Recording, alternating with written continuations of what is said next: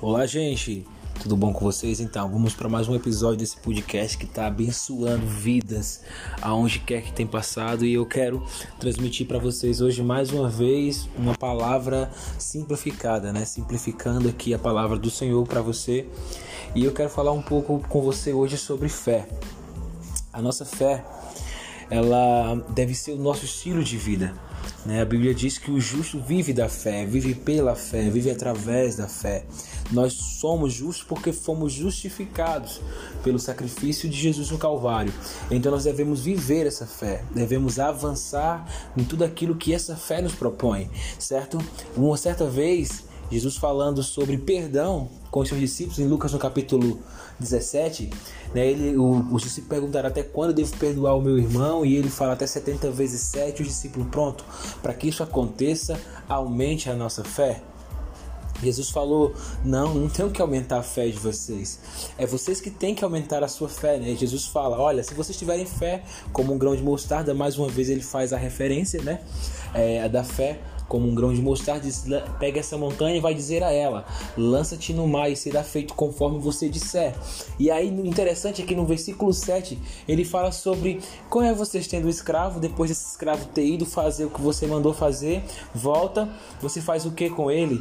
Você diz a ele: o que ele tem que fazer é esperar você terminar para poder também comer. Sabe, a fé é como esse escravo, Jesus estava falando para os seus discípulos: a fé é como esse escravo, depois que você envia ela, depois que você diz o que ela tem que fazer fazer, quando ela voltar para você com o fruto disso, ela precisa encontrar alimento em você. O alimento da fé é a palavra, é através da palavra que nós alimentamos nossa fé. Lembra do que o apóstolo Paulo disse? A fé vem pelo ouvir, não pelo ouviu, né? Não está no passado, está sempre no presente, porque é uma constância, sempre ouvindo e alimentando a fé. Nós temos a obrigação de aumentar a nossa fé. Não é Deus que tem essa obrigação. Deus não tem obrigação alguma com a nossa, com a nossa fé. Sabe, a obrigação de Deus é fazer e é executar exatamente aquilo que a nossa fé declarou. Sabe que aquilo que a nossa fé ativa foi lá fazer. Lembre-se, a fé é o firme fundamento. Ela é uma fé ativa, porque até a própria Bíblia diz, o apóstolo Tiago diz que uma fé sem obra ela é morta, uma fé morta não serve para nada. Então Lucas 17:7 diz: "Se a nossa fé é como um servo mesmo, que quando a gente envia ele, quando ele volta, ele encontra repouso, ele encontra alimento para se fortalecer e mais uma vez avançar, mais uma vez sabe? E buscar aquilo para o qual ele foi enviado. A palavra que sai da nossa boca, ela deve prosperar, querido. A palavra que sai da nossa boca, ela não volta vazia. Ela prospera em tudo aquilo que lhe foi enviada. Agora, o que é que a tua boca tem liberado? Quais as palavras que a tua boca tem liberado?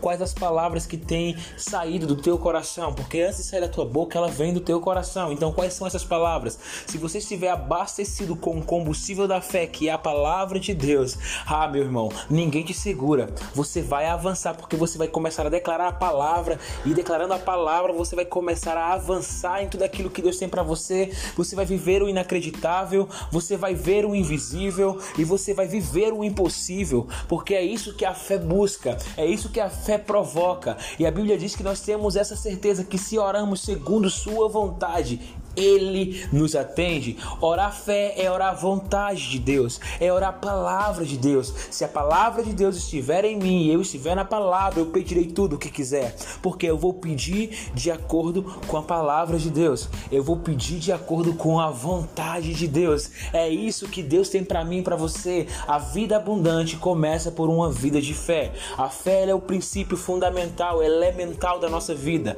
Nós não vivemos por aquilo que vemos, vivemos por aquilo que cremos e confessamos dia após dia. Nossas palavras, elas provocam e criam o ambiente ao nosso redor. Então nós devemos sim basear a nossa vida, basear as nossas palavras de acordo com a palavra de Deus. Não dê lugar à incredulidade, não empreste a sua boca à incredulidade, ao medo, sabe? Não empresta ao diabo a tua boca, porque se você emprestar a sua boca a isso, a incredulidade, ao medo, à falta de fé, você vai produzir um ambiente cujo qual você não vai querer viver.